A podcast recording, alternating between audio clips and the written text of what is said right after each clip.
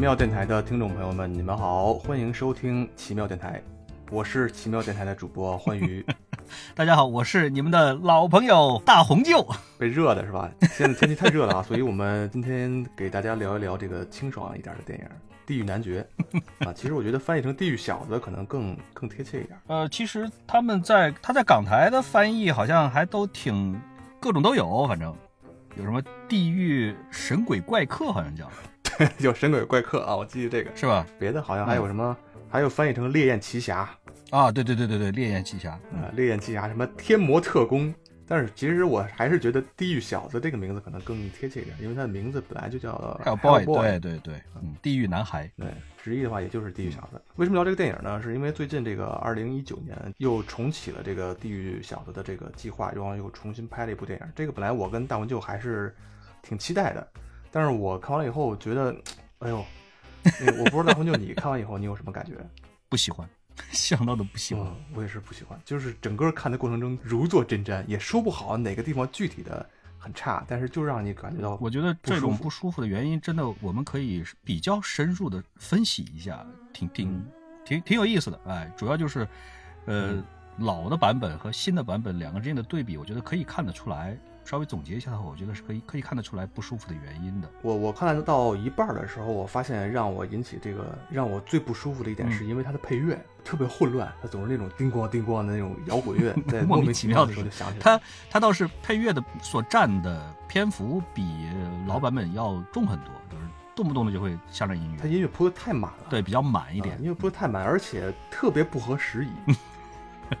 也可能是因为他打斗场面比较多，但是打斗场面我们给一个那个激烈一点的音乐是可以的，但是他给的那个摇滚乐吧，反而就偏偏是我不喜欢的那种的 那种风格，特别吵，特别闹。呃，除了音乐，它整个的色调也感觉到特别让人不舒服。色调这个事情，其实我没有太多的发言权，因为我说一句老实话，我看的是一个质量不是特别好的一个影版，我没有去电影院看。说句老实话，我真没有去电影院看，因为那那几个礼拜我特别忙，所以没时间去。然后从网上下了一个。嗯，这个片子根本在国内电影院就看不到，因为没有引进嘛。没有引哦，对，没有引进，太太血腥暴力。嗯，对对，是个限制，绝对是个限制，应该是是一个 R 级的，好像是。呃，对，我看到一个短评，就是说，如果这个片子要引要在国内引进的话，可能删删来删去，可能最后剩下的可能不会到十分钟。所以今天咱们怎么聊呢？我的建议是，既然这样的话，咱们就主要聊一下。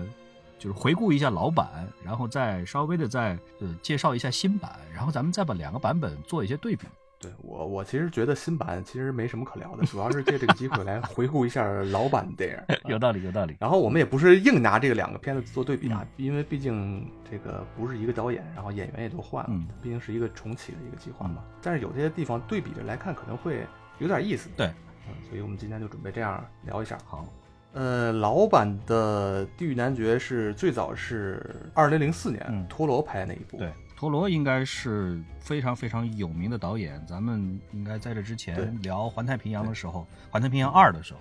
对，他就喜欢这种怪兽片儿。对对对，他是特别的喜欢这种，就是说有一些怪异或者超自然的这种带一点点那种惊悚的元素的东西。没错。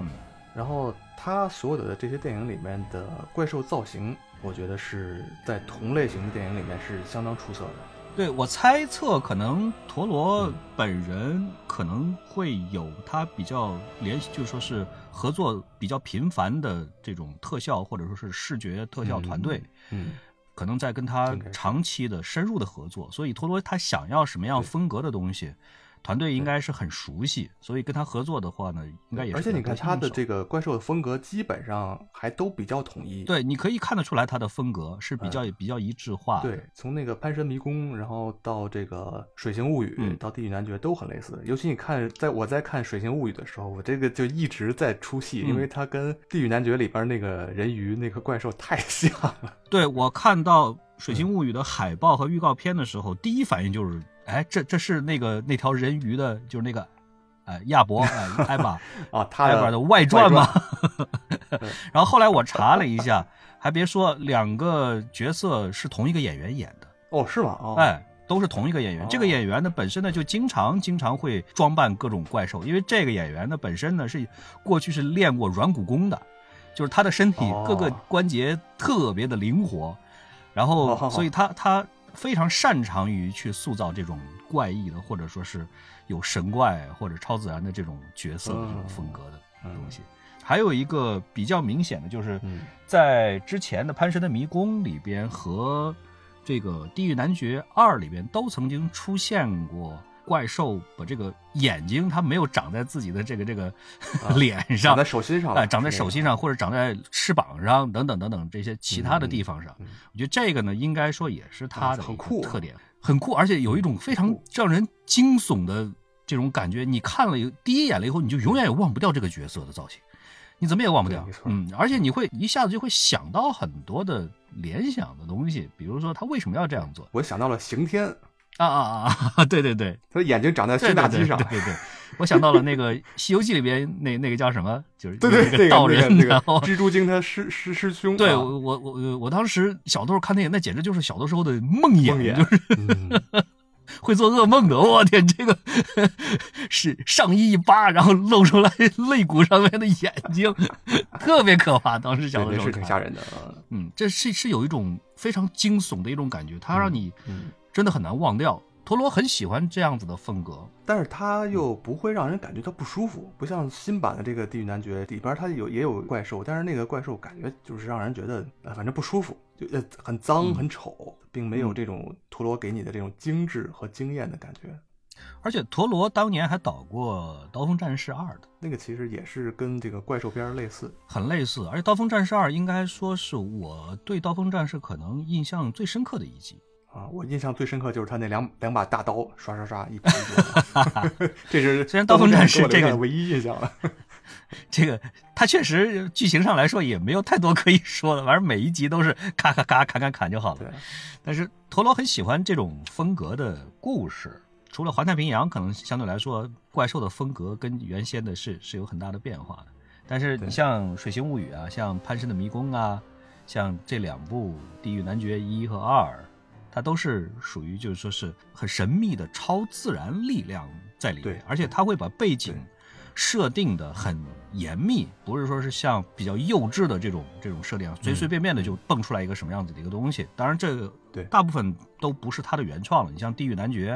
其实本身它应该是从漫画改编过来的作品。对，吧《地狱男爵》这个不是 DC 也不是漫威的，它是属于黑马漫画。嗯嗯嗯，黑马漫画黑马。还是挺牛逼的，就是可能有些人很有名的。可能没听说过啊，但实际上一说他的作品，可能很多人就就知道了。嗯啊，比如《铁血战士》《异形》，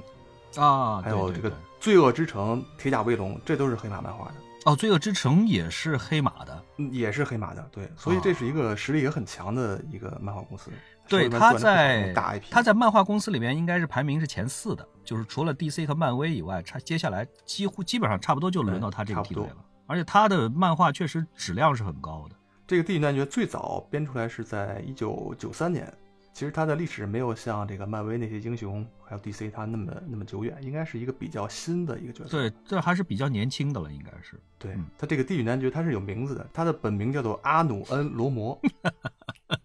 不太好念，哪国语言不知道，地狱语言是吧？所以他本身在漫画里边的设定和电影里边的设定基本上就已经比较类似了，是吧？差不多。对，基本上是一致的。在二战纳粹几乎就快要战败的时候，嗯然后他们就有一个专门有一个搞这种神秘事件研究的一个部门，然后嗯。他们就想在地狱里面召唤出一些魔鬼帮着他们打仗，嗯，然后结果召唤半天就把这个这个地狱小子 Hellboy 给召唤出来了，他召唤的这个地点是在苏格兰，又在苏格兰，啊，又在苏格兰。又在苏格兰，但是呢故事真多。但是苏格兰那个、那个、那个、那个地方的那个名字，我感觉是他们生造出来的，因为我搜了很久没搜到那个地方哦没。有啊，呃，应该是他们生造出来的一个地方。而且谁家都不喜欢住在那儿。对对对，而且而且实际上说白了，这个事情比就就比较蹊跷了。说白了就是就是纳粹啊，纳粹他们跑到嗯这个这个苏格兰来搞了这么样的一个仪式。啊，因为那个地方最接近地狱嘛。这个风险风险对于他们来说风险是很大的哎，这个这个，因为纳粹没有入侵过英国本土吧，好像应该是，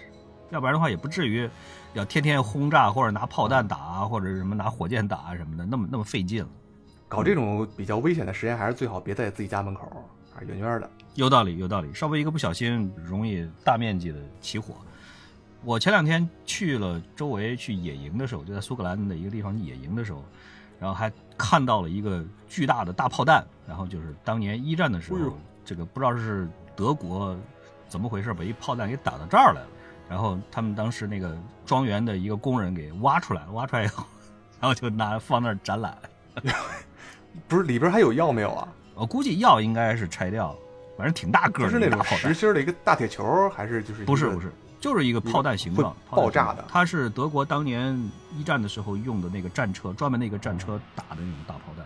反正大家都挺挺奇怪的，居然能打到这儿来。地狱小子这个角色就是诞生于二战这个时间段。德国纳粹把这个地狱小子召唤出来以后，这时候美国士兵就赶到了，然后把这个地狱男爵，就是因为幸亏是被盟军发现了，因为这个地狱小子如果落在这个纳粹手里边，可能会对这个战事会有很多不利的影响。对他当时纳粹本来要召唤的，好像不仅仅只是地狱小子，对他应该召唤的更厉害的东西，具有毁灭性的那个大怪兽给整个召唤到地球来，是打算是这么回事。但实际上好像这个地狱小子更厉害，好像因为他召唤的是这个是恶魔之子啊。对对对，地狱小子是在刚开始看电影的时候，我们都知道，就是说是他的设定就是恶魔之子，是脑袋上长角的这种的。后来这个美国人把他带回到了基地以后，就让他让一个教授来抚养他，然后就给他取了一个名儿叫 Hellboy，叫地狱小子。然后后来有更有意思，就是说过了几年以后，这个呃世界和平以后，联合国还专门给他授予了一个荣誉人类身份。他就是变成人类公民了。然后后来他就参加到一个叫做超自然调查防御局，就是你也可以认为他是神盾局，嗯，神盾局第二，哎，很类似。嗯，他的这个能力是什么呢？我我我从电影里面感觉到他这个能力好像就是他不会发波啊，然后也没有什么太多的那种魔法。他比较与众不同的就是他的力气很大，对，力气大，防御能力极强，就是嗯。不论被虐成什么样儿都死绝对死不了。哎，对，他最大的一个特点是他有一个特别厉害的右手，这个右手据说是是他父亲传给他的，嗯。就是他这个右手曾经接到过这个上帝之力，等于这个地狱男爵他身上拥有了地狱、天堂和人间三界的力量集于他一身，所以这个人能力还是很强的。所以他这个右手表现出来的就是像得了硬皮症一样。啊，对，所以你看他这个造型就像一个煮熟了的寄居蟹一样，巨大的右手，还有一个小小的左手末。梢神经坏死，把右手憋大了，而且而且这哥们儿是头上长俩犄角的，但是这个犄角呢是他犄犄角这个在西方神话里边肯定是属于就是恶魔的标志呗不，太好，所以他呢一旦就是说是认为认坚定的认为自己是人类，而且呢想要把恶魔的这个标记要想去除的话呢，他把俩犄角给给切了，就是只留下两个裤衩这样，然后天天要拿锉子锉一锉，磨一磨。就跟我们以前看的一个儿童剧叫《小龙人》儿一样，啊他也特别被这个头上的犄角所困扰。而且这哥们儿还平时还有一些小嗜好，嗯，比如说什么，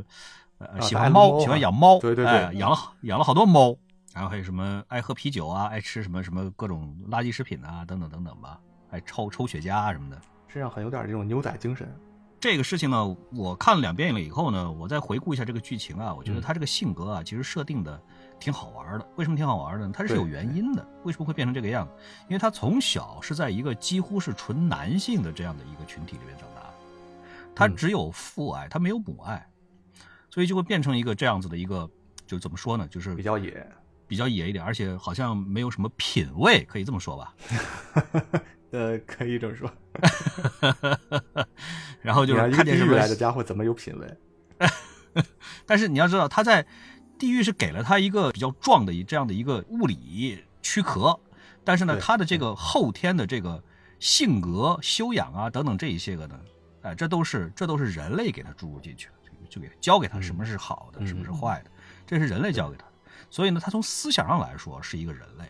而且他是跟着一个理工男长大的，所以对，很宅的一个。对。而且呢，他的这个养父啊，其实呢，本身呢是一个很善良、呃，很正派的这样的一个一个一个人。但是呢，好像在教育上面来说的话呢，也他本身也不是一个教育家，所以在教育上来说，相对来说也是比较有缺陷。你看小的时候，Hellboy 小的时候呢，和他还是很亲密的啊，睡前要讲讲故事啊，或者什么什么的。然后在长大了以后呢，就逐渐逐渐的就会对自己的身世发出来疑问和这种反思，然后就和他呢就越来越离的就就距离就越来越远了，相当于。而且在他逐渐的长大了以后呢，他又对自己的身份就说是产生了这种怀疑了以后呢，他就不断的就是有一潜意识里边嘛，他就会认为说，你把我救出来干嘛？你把我救出来，然后呢，现在是我要以我现在这样的一个身份去对抗恶魔，但是同时呢，人类呢其实也不是那么那么惦记我，在人类的眼里边，我其实也是个异类，就差不多就这样。对啊，就是他这个身份角色挺拧巴的。本来人家在地狱里，边没准生活的好好的，因为他是一个，他这个身份应该算一个王子。对，到了第二集黄金军团以后，他是头上是有王冠的，身份爵位很高的一个人。第二部里边很好的利用了他是王子这样的一个设定，因为最后这个这个挑战的时候是必须只有王子的身份才可以挑战努阿拉王子。哎，人人家 Hellboy 哎正好就是王子，所以第一部的这个剧情到了后来，其实相对来说还是比较城市化一点。对对，哎，就是反派呢，还是这个一一门心思想要打开这个通向地狱的大门，这个贼心不死。然后呢，经过各种各样的努力，最后是终于各种各样的条件都凑齐了。但是呢，他现在缺一个东西，就是必须要地狱男爵的这个黄金右手作为这个钥匙，才能够开通通往地狱的这个门。然后呢，他就把地狱男爵的女朋友给抓了，就是你现在必须要打开这个大门，否则的话，你女朋友就得死。利用这个作为要挟，逼着地狱男爵来来打开这个大门。而且呢，就只要地狱男爵答应了这个条件呢，他就会逐渐的，就是说他就会黑化，相当于这个意思。就是说他的身上的这个阴暗面或者恶魔的这一面的这个本性呢，就会占上风，就会表露出来。这样的话呢，就会失去控制。所以到了关键关键的时刻呢，这个人类探员发挥作用，就是一个配角，人类探员的发挥了作用。然后呢，把他呢一声猛喝，让他觉醒了，然后他毅然决然的就把自己俩犄角再一次掰断，然后把这个地狱之门呢就重新又关上了，然后反派呢也就完蛋，差不多就是这个意思。这个故事还是挺老套的，然后其实陀螺的故事基本上都比较正统，没有太多的这种出乎意料，但是它比较难得的就是把这种宗教啊、科学啊，还有这种魔幻啊、现实啊融合到一起，在当时看起来，哎，觉得很有意思，很有趣味。对剧情上来说的话呢，很多的细节方面的小反转，我觉得是特别有意思的。嗯，而且陀螺的作品呢，非常擅长于塑造角色的这种性格。你看，在一里边的地狱男爵这个角色本身不用说了，性格上来说呢就很鲜明。嗯，尤其是刚才你讲到他的这个主演，也是属于一个老喷曼，哎，也是属于一个很很有名气的一个特型演员吧，相当于是本身。这张脸长得就 特别特别的有特色，然后那个网上有有网友发了一张照片，就一只猫啊，那个猫长得特别像普尔曼，然后这个普尔曼就在那个他的推特里边就 发了一篇帖子，说那个好了，我知道我长得像像这个猫，然后不行，不要再发给我照这个照片了，然后他就把自己的照片和那个猫放在一起，然后他就抛在这个这个网站上了，确实长得特别像。我记得咱之前聊过那个谁，好像。基克·吉伦哈尔，对对，杰伦哈尔也是，它像一个什么什么来着？它像一个什么什么动物来着？就是类似于山猫的一种猫。嗯，哦，对对对，啊对。然后你看，像陀螺的这个这个电影里边呢，你看它的其他的这一些配角，一个个性格也都很鲜明，给人印象特别的深刻。相比之下，可能女主角可能比较平淡一点。你看他的这个，虽然他的破坏力是是最大的，他这个火基本上可以烧掉所有的东西的。应该说攻击性或者破坏力是最大，但是它本身呢，它的这个设定上也是比较比较尴尬一点，就是他这个超能力也是他自己没有办法完全掌控，容特别容易失控，这个对他来说也造成了很大的困扰。我们之前刚才聊到的这个人鱼，实际上它不是鱼，它是一种就是两栖生物。对，很特别的一种很神奇的一种设定吧，可以这么说。就是我觉得那个电影里边有一句吐槽吐的特别好，就是随身带一个马桶圈还真像，好形象，特别像，特别特别像，脖子上挂个马桶圈这个设定本身呢，就特别的吸引人，喜欢待到水里边的一个，喜欢游泳的，而且是比较喜欢吃这个臭鸡蛋的，而且还有很 strong 的这种心灵感应。嗯，这个角色的设定我觉得特别好。在《地狱男爵一》里边呢，给我留下来特别深刻的印象的是反派里边的那个刺客哦，浑身穿着那个紧身的皮衣，然后拿了两把这个这个类似于短刀的这种，然后他是需要在这个心脏这个地方插一个发条，给自己上发条，然后就可以开始 进入暴走模式。结果呢，把他呢解剖了以后呢，就是说把他的这个外套除下来以后，发现他这个人其实把自己身上能割的、割除的，像嘴唇、眼皮儿什么什么的，全都割掉了，很可怕、很恐怖的这样的一张脸，嗯，而且是几乎是不死之身，他只要愿意，他随时可以复活过来，然后把发条往自己胸口上一插，然后又又又可以复活过来，这样的一个设定。但是死的呢也比较憋屈，整个被地狱男爵拿个大齿轮给压死了。我印象最深刻的是他身上背的那个老头儿啊，对对对对，被被那套索锁住脖子，对啊，一个干尸剩半截身子，然后背着他。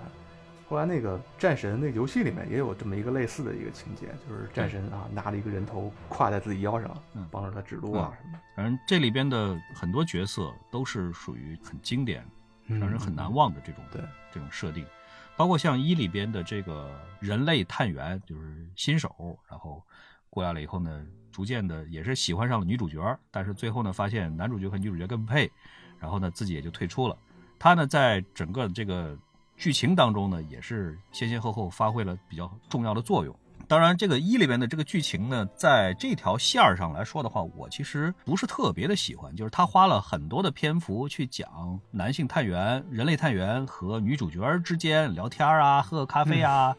这个这个说说话呀，然后呢，地狱男爵呢，就是说是有点吃醋，就在后边偷偷的跟着，偷听他们在说什么，什么什么的。我觉得这一块花费的笔墨有点太多，就是说是有点让人有点出戏。而且呢，我本人呢，其实在这种电影里边，我其实很不喜欢把太多的这种笔墨呢花在怎么说呢，就是就该打就打呗。正派，对对对，我不喜欢这种正派人物之间发生内讧，然后。把太多的资源消耗在这种内讧上，我是很不喜欢这样子的设定。好人跟坏人直接打就好了，甭管你是用武力还是用智力，对吧？你打起来就好看了。这个这个相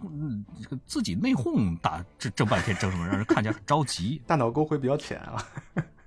喜欢这种简单直接的刺激。有可能，有可能。总之呢，就是呃，所以相比之下呢，我呢其实更喜欢第二部，就是黄金军团那一部。黄金军团其实故事的主线呢，其实更简单。这个二里边呢是讲的是这个精灵族，精灵族呢当年呢造出来了一支无比强大的黄金军团，但是在刚开始的时候呢，在地狱男爵小的时候听这个故事的时候，都是用比较卡通的方式来表现这个这个黄金军团的，也当时也没有提为什么黄金军团就这么能打，战无不胜的样子。总而言之呢，就是精灵族呢有了这个军团了以后，这个老国王呢还是比较爱好和平的。就是说，我们现在呢，虽然有了这种大规模杀伤性武器，但是我们的承诺呢，呃，绝不绝不这个率先使用。然后为了表示诚意呢，我们把这个钥匙呢分成三个部分，然后呢给你们人类呢也掌握其中的一部分。反正总之就是把这个密钥呢，就是说是分成了三份分发了。然后呢，把这个黄金军团呢就埋在了地底下。从此以后呢，人类呢和精灵族呢就和平共处了很多年。嗯，但是呢，精灵族呢这个有点不思上进。怎么这么多年过去了以后呢？人类呢越来越嚣张啊，这个越来越去侵占精灵族的地盘，把精灵族呢赶的呢也没办法了。这个时候呢，精灵族呢出了一个王子，王子叫做努阿纳王子，是吧？这个王子跟那个魔界里边那精灵还还挺像的，就是一个黑化了的精灵感觉。对，白化了，呃，也可以叫白化的白化，黑化精灵是黑化的，外表是白化的，嗯，白精灵发黑 会挥发。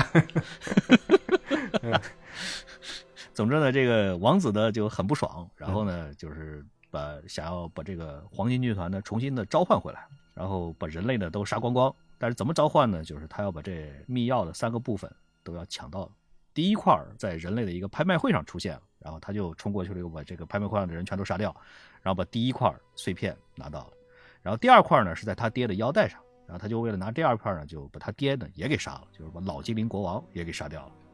然后第三片呢，在被他妹妹，在他妹妹那儿，他妹妹呢就是跟他是双胞胎，嗯，就是龙凤胎。他妹妹本人呢是一个很爱好和平、很善良、很正义的这样的一个设定。嗯，他妹妹呢就是。不想让他哥哥造成这么大的杀戮，然后就带着第三片碎片呢就跑掉了，跑掉了。阴差阳错呢，就跟地狱男爵这一帮的人呢就就就汇合了，汇合了。嗯，因为他哥哥和他妹妹之间呢是双胞胎嘛，所以他们之间呢是有这个心灵感应。他妹妹做什么，他哥哥几乎都能猜到。哎，而且呢是双胞胎呢，如果说是有一个受伤了，另外一个呢也会同样受伤。这个设定很重要，而且这个设定呢刚开始出来呢还挺合理，哎，你觉得一点都不突兀，而到后边会有很大的作用。总而言之呢，就是他哥哥过来了以后呢，找了半天没找着他妹妹藏起来的第三片碎片，这个呢就是都快找到了，都快要利用心灵感应找到了，但是呢，被追过来的人呢给干扰了。干扰了以后呢，他哥哥就顺手跟地狱男爵呢就打了一架，把地狱男爵呢就刺成了重伤，而且呢是眼看着都都快活不下去的这种。然后就说是你要想活下来的话啊，你就拿第三块碎片来换。嗯，然后就把他妹妹呢也给抓回去了，抓走了。这个地狱男爵呢，在其他人的帮助之下呢，首先呢是把自个儿的伤给治好了，治好了以后呢，然后呢又跟这个罗安娜王子呢又打了一架，这个。现在我知道你为什么喜欢这个第二部了。这第二部全都是在打嘛，没有什么言情戏。其实托罗的作品里边，真正开打呢，并不是特别的多。但是呢，他呢，把这个剧情呢、故事啊讲的呀，特别的好，就说是会让你一路一直看下去。哎，就说是感觉上一点都不生硬的那种感觉，就是让让你一直会很有兴趣的看下去。这一点特别好，感觉特别好。然后跟这个王子呢打了一架呢，眼看着打不过了的话呢，王子呢也把这三片碎片呢都组合在了一起，然后开动了这个黄金军团。这个时候，我觉得我第一次看这儿的时候看的可激动了，为什么呢？因为这个黄金军团的设定特别好，就是踢了哐踢啷打了一顿了以后呢，你看着好像黄金军团一个一个的被消灭掉了啊，一个一个的被打残，一地齿轮什么乱七八糟的，结果人家呢自己能复活，自己能把自己呢又重新的恢复到这个初始状态，然后继续打，你就永远永远打不完。这个感觉特别好，特别特别好，而且呢，这个 本身努阿纳王子呢又是一个武术武功特别高强的这样的一个，本身就很难对付。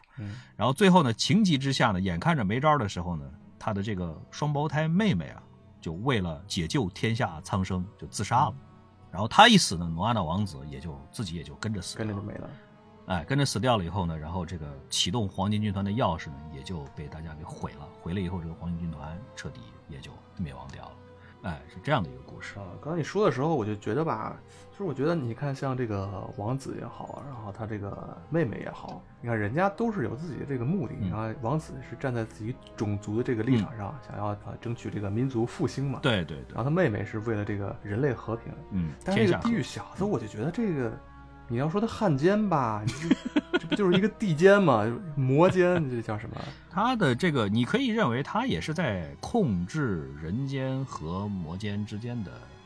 平衡，平衡，差不多就这么说，就是人类在人间活动，这个这个妖魔呢在魔间活动，你们别串门串门的话呢，这不有点像那个康斯坦丁，哎，对，或者说黑衣人这样的，就是你们大家大家都都在自己的地界都活动就行了，你一旦串门了。总是容易发生灾祸嘛，对吧？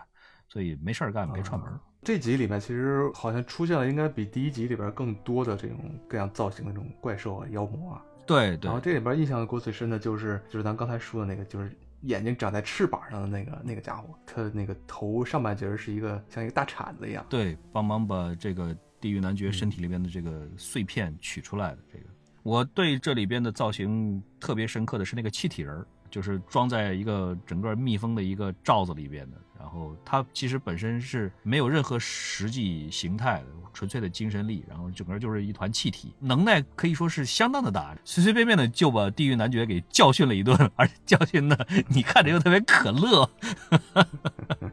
对，所以你看那个陀螺的这个电影还是挺过瘾的。你如果想看怪兽的话，不会像什么漫威这种一可能一集里面出来一个反派，嗯，然后你只能看到一个这样的怪兽。但是陀螺这个就是你可以在一部电影里面看到无数个这种造型和能力都很让人哎眼前一亮的这种角色。对他的想象力真的是特别的，第一是很奇特，第二呢是你又不会觉得很难受或者很刺眼，你会觉得没错特别的顺畅。你看像努阿纳王子释放出来的那个怪兽，其中不是刚开始就就出来了一个，嗯，他的这个一只手是一个大铁球。然后用一个很长的一个链子连在自己的这个手腕上，然后那样的一个，你会看着这个怪兽很有破坏力，很有很有攻击力，很难打。确确实实跟地狱男爵跟他打的时候也很费劲。然后你又会觉得你又嗯很萌的感觉。对对对对，有那么一点点就是，是吧？有那么一点像像一个像一个像一个怎么说像一个猪一样的那种。它应该就是一个野野猪精吧？嗯嗯，对对对，就类似那种东西。嗯。然后你再比方说，像给我印象特别特别特别深刻的是，地狱就说是努阿纳王子释放出来的那一个豆子或者一个种子，绿色的一个像一块玉一样的那样的一个豆子，然后呢遇到水了以后，一下子就长成了一个巨大的一个一个怪物，就是一朵花，一个植物那样的一个。努阿纳王子呢就逼着地狱男爵说：“你杀不杀他？你如果不杀他的话呢，他会造成极大的破坏，因为当时就已经是造成了很大的破坏了。”但是你如果杀了他的话，你要知道他现在是他们这个种族仅剩的唯一的一个。你要杀了他，相当于你就把这个种族给灭掉了。然后地狱男爵最后实在是没办法，还是开枪了，还是把他给杀了。杀了以后，当时那个植物呢，就整个就化成了一片灰一样的那种，整个凋零到了。那一幕看上去让人觉得很哀伤的，非常非常的唯美，而且又很哀伤，很悲凉，给人的感觉特别的好。还有一个就是这个电影里面叫做牙仙，实际上它跟一般的牙仙可能不太一样，它这个牙仙是其实是非常非常可怕的小怪物，而且是成千上万无数只，那个看了以后会让人觉得呵 呵挺挺可怕、挺惊悚的，而且还有那个它释放出来的那个就是跟大的那种河马或者犀牛那么大的破坏力也很强的那个怪物。这个一只就已经够地狱男爵忙活很久的了，而且这个家伙呢，后来呢又被进一步的强化了，就是你一旦杀死一个，他就会分成两个。我我啊，我觉得这个好多这个作品里边都会用到这个设定，嗯我觉得这个设定是太逆天了。所以像所有的这些个设定，包括像这些个怪物的造型，我觉得真的都是花了很大很大的力气，看上去嗯就会觉得特别的舒服，特别的顺眼。对，而且呢，在第二部里边呢，又加上了人鱼亚伯和公主两个人之间的恋情。这一条支线呢，我觉得讲的这个故事啊，要比第一部里边的这个人类探员和女主角之间俩人就这么聊天儿那个有点有点暧昧，就是比那个要好看的多，要好看的多。因为人鱼本身呢是有一定的这种心灵感应的，而他呢在人间待了这么多年，虽然呢所处的这个环境本身呢他也能够安身，但是你可以从他的上司对他的态度上可以看得出来，其实他是比较被鄙视的那一个，就是他的上司喊他都是喊哎那个鱼骨头你过来或者怎么样，比较鄙视他的。但是他呢本人呢又是一个相对来说很善良，而且你会你会感觉到他的这个角色的这个设定呢是一种人畜无害的温和性的设定。你这么说，越说越像《水形物语》了。对呀、对呀、对呀、这这真的是这个《水形物语》，真真的就是这个人鱼外传了。嗯，然后呢，罗安娜的王子的妹妹就是这个公主呢，本身呢性格呢和她呢很类似，或者说两个人的三观很符合，非常的匹配，嗯，也是很善良，希望能够天下和平啊、等等这种的，而且两个人之间的那种交流，两个人其实都没有过多的就说是亲密的接触的，更多的交流是存在于精神上的这种联系和交流。但是你会看着很舒服，你会看着两个人就是这么的般配，可以这么说。但是到了最后的最后呢，而且是剧情突然一个很大的一个反转，他的妹妹为了拯救，就说是这地狱男爵这一波人，或者为了拯救天下的苍生，不惜牺牲自己的生命，然后换取这个这个和平。啊，那个时候的那个人鱼啊，把他抱着公主的尸体的时候，哎呀，那个确实是你会觉得很悲痛、很凄凉的那种感觉。那这人鱼最后死了吗？我我忘了，没死，没有死，又回去了。嗯、没死是吧？嗯，那新版里边就等于就舍弃了这个角色，这人鱼就没出现。其实我觉得挺可惜的。其实这个配角还是还是能起到很重要的作用。咱们说了这么多旧版，真的可以把新版的剧情大致的也可以梳理一下。新版呢，两个助手呢都有所变化。一个呢嗯是他认识了一个新的一个，就是一个女的。这个女的呢本身呢是有一定的通灵能力。这个通灵能力呢来自于什么？就是她可以通过接触死者的尸体，然后把这个死者的这个灵魂呢可以召唤出来。出来啊！然后呢和哎，然后和阳间呢再做一点交流。但这个召唤呢本身呢，这个第一这个特效做的让人看上去很不舒服，是从说这个这个女的的嘴里 特别五毛，嘴里边、呃、吐出来一坨，哎，对，就像这种，就是它整个片子都是这种让人不舒服的。然后呢这个而且而且他这个吐出来的这这一坨呢。好像阿拉丁里边的精神灯精灵一样的，就是上半身在那悬浮，然后下半身呢跟它连起来，这个看上去以后呢，好像跟周围的这个物件呢又融不到一起去，嗯就是你也不知道它是什么材质，你你也不知道它是由呕吐物组成的还是由什么组成的，又不反光，又又又又嗯没有太多的光影，总之就是会觉得很突兀的这样的感觉。另外的一个呢，是一个好像是特种部队出身的这哥们儿，对。嗯，他要是危机时刻呢可以变身，可以变身成一个好像是一个豹子，好像是一个，就是有着很大的攻击力和破坏力，但是呢又不是刀枪不入的，也是会受伤啊、甚至于这个遭受的打击太大的话呢，也是会重伤甚至死亡，就是这样子的一个角色。所以他呢平时呢为了控制自己不要变身，他是要定期的要给自己要注射控制变身的药物的。然后呢，他呢，这个因为是之前也经历过很残酷的战争，所以呢，他呢其实对于这一些变种的怪物呢，其实也都不是很信任的。可惜的是，他自己本人就是其中的一员，所以他呢是为了防止地狱男爵最后被黑化呢，是特别的打造了一个可以杀死地狱男爵的一个子弹，防备在最后关头如果有必要的话呢，就说是打算把这个用掉。然后呢，反派这一这一块呢是这一次请到的是非常非常有名的国际巨星啊，这个米拉乔维奇，哎，来来演这个雪皇后。这个雪皇后呢，她呢造了这么样的一段故事，就是跟亚瑟王有关的。对，我觉得好尴尬呀，这个硬给凑到一起。我也不知道，我我因为我没有看过《地狱男爵》的漫画，我不太确定嗯他的这个思路是来自于漫画原版的设定，还是我觉得这个设定特。别尴尬，就像变形金刚第五集非要跟亚瑟王凑到一起，你这这俩非要给给他扯上关系，这有什么意义呢？这个我感觉他，你你，我们先从头来先来捋，就是嗯亚瑟王呢，其实是在当时呢，把这个雪皇后呢给咔嚓咔嚓给给对剁剁成了几块儿嗯，哎，剁成几块儿了以后呢，然后还把每每一块儿呢都拿得远远的，然后装到罐子里边封印起来。但是呢，这个雪皇后呢本身呢有一个特点，就是人家是个不死，就是对你给他分割了以后，他也就是活着的。对他也不死，然后他呢，就是说是你只要稍微一个不小心，只要有人能够把我找齐了拼到一块儿，我反正能复活，哎，就这样的一个设定。亚瑟王呢，把他们全部都分开了以后呢，然后过了这么多年以后的现在呢，就是雪皇后呢打算复活了，然后呢召唤出来一头猪，嗯，他把一个小猪呢，就是咔咔变成了一个像猪八戒那样的一个巨大的猪怪。嗯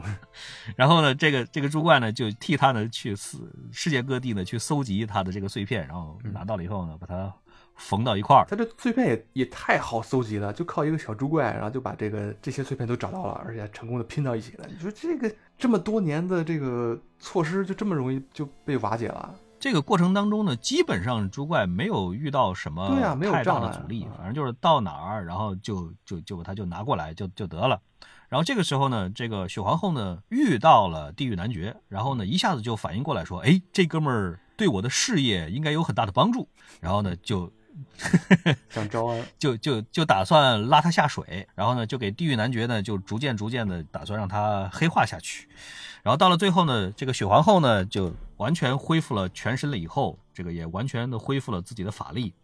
然后呢，就把他周围的人一个一个都很轻松的动动小手指头都干掉，或者拿个针扎一下呀、或者什么的。然后把地狱男爵呢就带过来，带过来以后说：“咱俩合作，咱俩合作，你看多好，咱们可以统治整个世界，你看一点儿都没问题。”嗯对吧？你呢，现在呢，只要把这一把剑拿着，然后你呢喊你自个儿的名字，然后呢，你那犄角呢就立刻就能长回来，然后你呢现在就是恶魔在世啊，在人间你就可以为所欲为了。这个雪皇后呢，就拿她的父亲，把她的父亲抓过来，逼着他呢要去念自己的名字，然后恢复恶魔的完全体，否则的话我就杀了你爹，就是这样的一个设定。然后呢，他没办法，然后就只好就就念了一遍，犄角呢就长出来了。长出来以后呢，但是雪皇后实际上还是把他爹给杀掉了。杀掉了以后呢，通灵女呢情急之下通灵了他爹的尸体，就是借他爹他爹的尸体，然后重新呢又跟这个地狱男爵的对我觉得这段特没劲，把他爹弄出来以后，说说说说说，就把这这个地狱男爵感化了，然后就 地狱男爵就醒悟了。对就醒悟了以后呢，然后就毅然决然的把自己的犄角呢就掰断，掰断了以后呢，然后同时呢就是拿剑呢把雪皇后的脑袋呢又给砍掉了，砍掉了以后呢，把雪皇后的脑袋呢就扔掉了地狱里面，然后整个电影就结束了。结束了。你看，在陀螺的老版的《地狱男爵一》里边呢，他也把自己的犄角给掰下来了，嗯，一样的，也是把自己的犄角给掰下来了。但是那个时候看着好像没有这么突兀，我的感觉。因为在这个之前的铺垫呢，是这个人类探员呢把自己的十字架呀，随身带的那个小十字架，扔给了这个地狱男爵，然后在地狱男爵的手手心上烙出来了一个烙印，嗯然后呢，地狱男爵呢思想斗争了半天了以后呢，挣脱出来了，然后把自己的犄角给掰断，掰断了以后，顺手就拿掰下来的犄角捅到了反派的肚子里，把把把反派给杀了，是这样子的。然后在这个新版的里边呢，也是把自己的犄角给掰断了，这一点上呢没有变化。但是从整个的这个剧情上来说呢，真的是一路几乎没有什么反转，就是很多的这种 小的这种情节呢，你我反复的看，好像也没有对整个的主体的情节的起到太大的推进的作用。嗯唯一有推进作用的是什么？就是因为它这个整体的这个主战场是发生在伦敦的，叫做什么？呃，那那那几个英国英国人在在狩猎巨人，对就是在打巨人，然后邀请他我。觉得这段实际上我觉得这段特别搞笑，就是他们就是狩猎巨巨人那个那个像是一个什么骑士团啊，然后他们去 请来这个地狱男爵去帮着他们一块儿去打这个猎人，然后他们去狩猎猎人的时候还必须得穿着那个铠甲，带着长矛骑着马去，我说我说这是什么玩意儿？剃了个鹿头，图什么呀？可能是对英国人的嘲讽吧，我觉得是，我觉得是对英国人的嘲讽。啊好吧，要这样看的话，那还行。总之，我觉得这一段的剧情呢，主要是为了表现什么？主要就是在整体的这部电影里边呢，是为了表现，就是地狱男爵其实他逐渐的明白自己不是人类当中的一员，或者说有相当一部分的人类其实是恨他的，对或者说想让他，或者想把他干掉的，这么说吧。但是呢，整个的这个剧情的这个表现上来说，你看花了很多的笔墨去讲这个巨人是怎么回怎么一回事，因为巨人本身出现在这里就很突兀。然后呢，讲了很很多巨人怎么回事，然后讲他们一起去狩猎巨人，然后呢，突然就这一帮子人就就变调了，就变化，然后就开始开始开始杀他，眼看着不行的时候呢，然后呢又是巨人把那一帮子狩猎团给杀掉了对，对，又没杀他，也可能你也可以理解成为是他咕嘟嘟在水里边泡着，然后巨人没发现他啊，可以这么理解吧。总而言之呢，他一醒来了以后呢，然后身上的伤好像也没什么事儿啊，基本上都都好了。然后巨人呢又要跑过来杀他，然后呢又被他呢给干掉。这就是纯粹为了反转而反转，所以然后之间又没有什么任何逻辑，所以就看起来就特别不舒服。而且这一段呢，整个的这一段前后的这个节奏和剪辑都是相当的混乱的，包括他的这个能力啊，忽大忽小。当然，你也可以认为是人类呢是偷袭在先，而且呢还有先进的装备，这个这个啊带了高压电电的这个长矛哎。但是你能不能用一点更加牛的武器？你这个武器总是觉得还是不那么先进呐。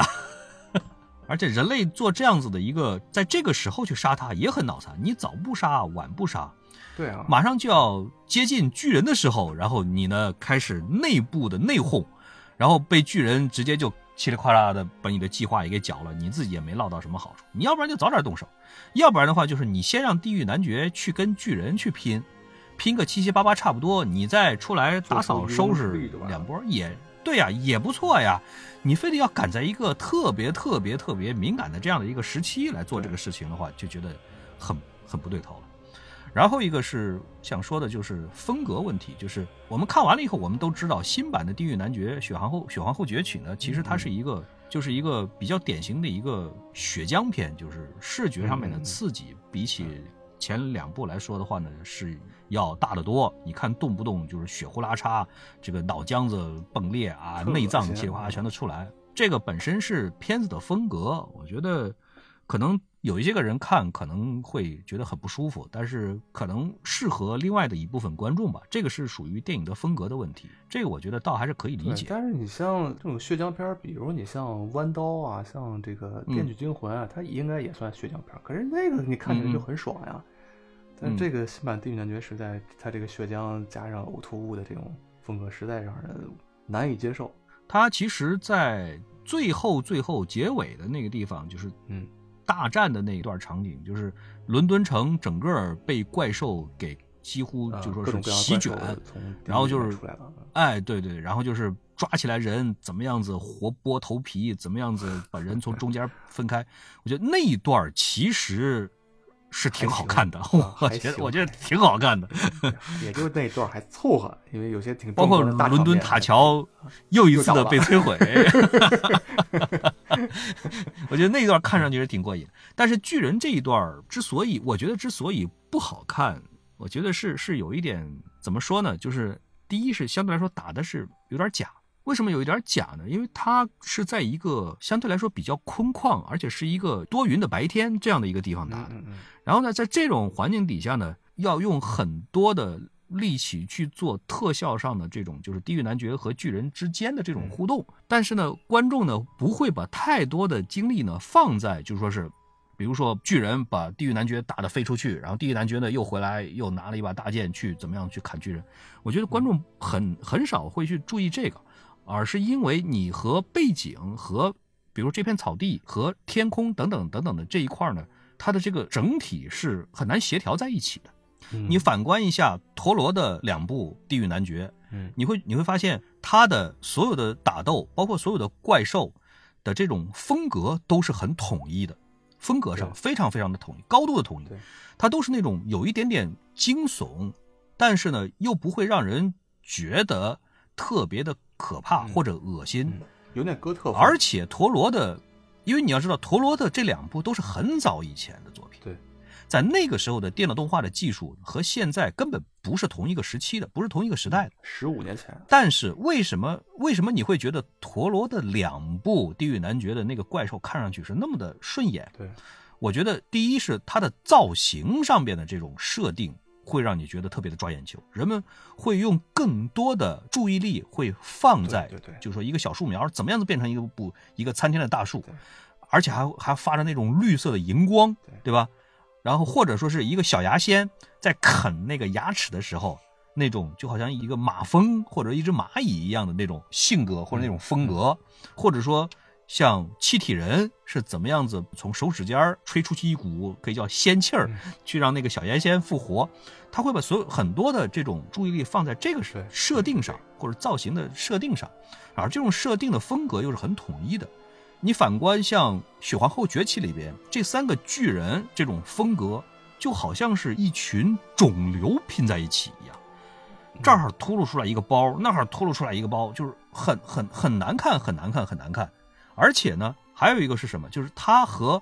在结尾处雪皇后释放出来的那些个怪兽，它们之间不一样的风格差异对实在是太大了。对，还有一点，我觉得陀螺在当时的这个设定里边呢，其实它做的是比较巧妙的。你仔细的去看两部老的陀螺版的《地狱男爵》呢，嗯。它这个打斗的场景几乎都是在晚上，或者在地下，比如说废弃的地铁站里边，嗯。或者说晚上周围都是黑乎乎的，只有很少它量的灯光。就是偏这种深色调的，在晚上的这种打斗啊，第一呢，光影效果可以做得更漂亮一点；第二呢嗯，动画相对来说呢也比较好做一点，好做一点因为你不需要去控制太多的背景，你不需要去去考虑太多和背景之间的，因为背景基本上大部分都是黑的。这个我觉得是电脑动画特效的，可以应该算是在业内的话，应该算是一个尝试了。你看，像他后来的作品《环太平洋》，《环太平洋》可以说是电脑动画特效的一个标杆了，在前前后后很多年里边，几乎是找不出来对手的。它的电动化特特效做的实在是太棒、太漂亮了。你看它的好几场大战都是在晚上，对，或者都是在在海底，但是它牛是牛在什么地方呢？它是拿来炫技的，为什么呢？因为它是空旷的地方，它是整个是在一个城市里边打，各周围都是高楼、霓虹灯光等等，或者说是直升机的这种灯光等等这些个，它是在空旷的地方打，嗯，所以它的这个光影又可以做得很漂亮，因为它是晚上嘛，所以它的光影可以做得很漂亮，但是同时它又可以加进来无数的特效，像水汽、像雾气啊等等等等的，像无数无数的光源，这个是真的是拿来炫技，一点问题都没有。而在这个老版的《地狱男爵》两部里边呢，他为了避免这种穿帮的问题，就是电脑动画做出来的怪兽，因为它的怪兽几乎是纯电脑动画做的，他为了避免穿帮的问题，第一，他用的快速的剪辑，就是短镜头快速的剪辑，这个是必须的。你镜头稍微长一点的话，应该就能看得出来是假来了。嗯然后第二个呢，就是他把很多大部分的打斗的场景都放在晚上，或者是是或者说是地下密闭的空间，只有很少的灯光来照。这样的话呢，相对来说难度就会小一点，而且会让你看起来比较顺眼一些。而且巨皇后崛起还不光是那个三个巨人那一段儿啊，他好像嗯大多数的这种打斗还都是在这种野外，然后阴天，对，多云的对白天，也不知这样让道怎么想的。人看着呢 又假又不好看，这个是一个就是说是不讨好的这样的一个一个一个设定。嗯，这个我觉得是一个挺挺讨厌的一个事情。这个《消防后崛起》这个导演叫尼尔·马歇尔，嗯其实他之前还指导过不少挺有名的片子，嗯，是的，比如《西部世界》《权力的游戏》嗯啊，这都是他导的。对，这很厉害，按说。然后他还导过一个美剧叫《黑帆》，对。然后本我本来我以为这个黑帆是那个呃《守望者》里边那个黑帆船、嗯黑货船，嗯后来查了一下，啊，不是，是它是一个、是一个金银岛的前传，那评价都很好。但是到这个《血皇后崛起》以后，不知道为什么这 拍成这种，确实挺可惜的。还有一点，还有一点是嗯我反复对比了很久，就是说为什么新版的这个《地狱男爵》就是《血皇后崛起》这一部里边，这个嗯嗯，地狱男爵的这个造型，让我看上去觉得不舒服。哎，对，他不像这个确实是老版确实是朗普尔曼的那那那个化妆了以后，你会看着这个角色啊，相对来说就是那么有点蠢萌蠢萌的，有点很可爱的那种。对而新版的这个这个造型呢，呆傻呆傻的，就是觉得愁眉苦脸，或者说不讨喜，嗯，就是这样子的嗯感觉。是，我专门去找了两部电影里边的，就是说这个脸正面的脸部大特写对比了一下，因为什么？因为第一，朗普尔曼那个脸呢，相对来说就更接近地狱男爵的那个脸，就就是不用化妆，特别特别典型的那个斜拔子脸或者猪腰子脸那个那那不是那个样子就是。但是即使这样，其实他当年化妆也很辛苦的。据说他每天光化妆要要四个小时以上，哦就他每天到了剧场，到了剧组凌晨去，然后先化妆，先化四个小时，然后基本上就是只有眼睛是他的。其实他整体的这个造型呢，你是看上去会觉得很顺，因为他的这个鼻子啊鼻梁相对来说更挺一点，而他这个下巴颏呢没有新版的那么向前突出，然后颧骨呢和到下巴中间呢几乎是一个削平了的。他那个嘴角啊，它是比较平直，到了最两边才有一点向下弯，所以说是整体上来看呢，你会你会觉得他的这个脸的这个相貌啊，其实不是那么让人觉得心生反感或者说厌恶。对，而新版的里边呢，就是说眼窝呢要更浅一点，眼睛呢没有原来的那么大，嘴角呢是一个整体上都是在向下弯曲的。这样的话呢，会让你觉得这个角色是一个愁眉苦脸的这样的一个角色，就会让人觉得很不讨喜。这个是我找了半天了以后，我觉得其实这个这个造型啊还是很重要的，非常非常重很重要，很重要。而且呢，新老版的里边呢，它加了很多的这种，就是说是你看上去好像是比较小的这种花絮，比如说他想要喝啤酒，然后呢，他呢又没有买，然后他去偷别人啤酒喝。他怎么偷？他坐在别人的后边，然后拿尾巴去把别人的那那那一捆啤酒调过来，就是拿尾巴去把它调过来。就像这种小的这种这种设定，包括他在和那个植物巨人打的时候，为了抢救这个婴儿，然后呢，但是他还要拿手去装子弹去开枪，然后他呢就拿尾巴把那个婴儿给卷住了。就像这样子的设定都很小，但是很有意思，会带来很多的乐趣。所以这一点上我，我觉得真的是就说明了什么？至少说明了陀螺的这个版本呢，应该说是花了太多太多的心思在这种小的这种东西上面。对还有一点就是反派啊，在这个老版本里边呢，反派相对来说呢，真的是更立体，或者更丰满一些。不论是第一部里边的这个反派，就是光头和他的那个女的那个情人两个之间的这种互动，还是在第二部里边黄金军团里边的这个努阿纳王子，你看努阿拉王子杀他父亲的时候，其实也不是一点感情都没有的，但是为了复兴大业，哎，毅然决然的决定做一个不孝之子啊，而且呢，和他的这个双胞胎妹妹之间的这种互动，我觉得都是让人会觉得这就是一个怎么说呢？我们上一部刚刚聊过这个事情啊，就是一个嗯让反派会觉得更加的丰满一点的。但是你看，在《雪皇后崛起》里边的这个反派，就是雪皇后这个的设定上来说的话呢，相对来说就会让人觉得很单薄。他从头到尾就一根筋，而这个动机啊，也实在是有一点不明白。你你不拉地狱男爵，难道就不行吗？地狱男爵只是一个可选项而已，它不是一个，它不是一个必要条件呐。你到最后最后了，你还不赶紧作死吗？这真真的是自己作死。你你看最后大事不好，就把地狱男爵也给收拾了，不就得了吗？就偏不偏得要让地狱男爵跟他父亲的这个魂儿要交流完毕，说那么长时间啊，然后还要说那么长时间，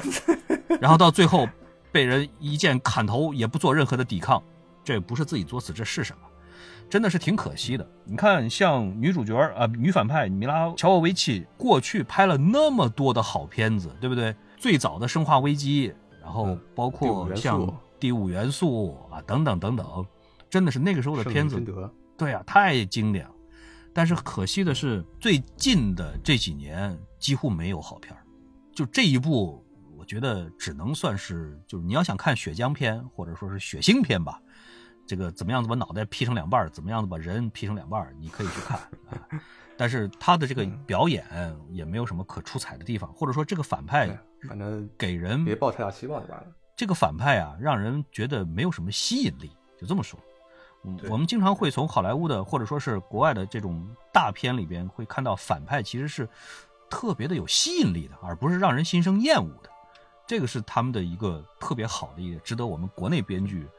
应该去学习的这样的一点，我们国内的这种很多的片子，特别喜欢把反派描述成一个特别让人厌恶，就让观众就压根就不想看见这个人。比如说你想要表现一个死掉算了，一个古板的一个教导主任，你就会把这个人塑造成了一个特别特别的让人觉得哎呀无法容忍的这样的一个角色。我觉得这是不对的，这是不好的，我们就不点名了。但是你看，像他演的这些年演的这些个片子，包括像最新的《素人特工》，嗯，评分已经相当的低了。包括像之前的前几部，都是几乎没有超过六分的豆豆瓣和 M D B 评分，很少很少有上上六分的片子。所以真的是希望他接下来接片呢，应该慎重一点，不要这么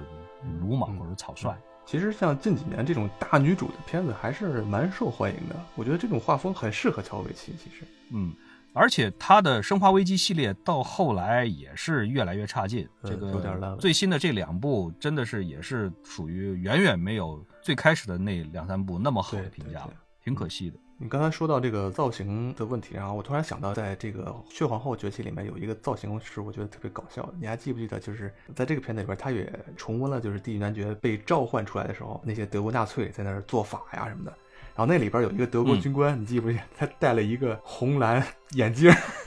对我当时还觉得很奇怪，这人是要看出三 D 效果吗？还是怎么回事？好 low 啊！戴了一个，对，就戴了一个三 D 眼镜，然后里边那个放了一串那个红蓝的小灯泡。我当时我就想到咱们之前拍那个冰箱做那个道具，我觉得我们那个道具好像都比他这个眼镜要好看的多。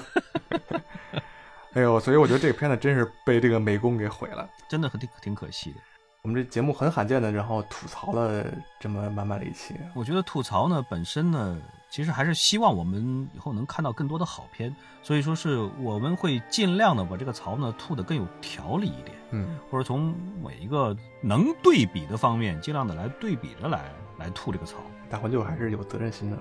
好，还是希望大家能看到更多好看的电影。那我们今天这期节目就到此结束，嗯，祝大家晚安，拜拜。好，谢谢大家，拜拜。You'll never know just how much I miss you.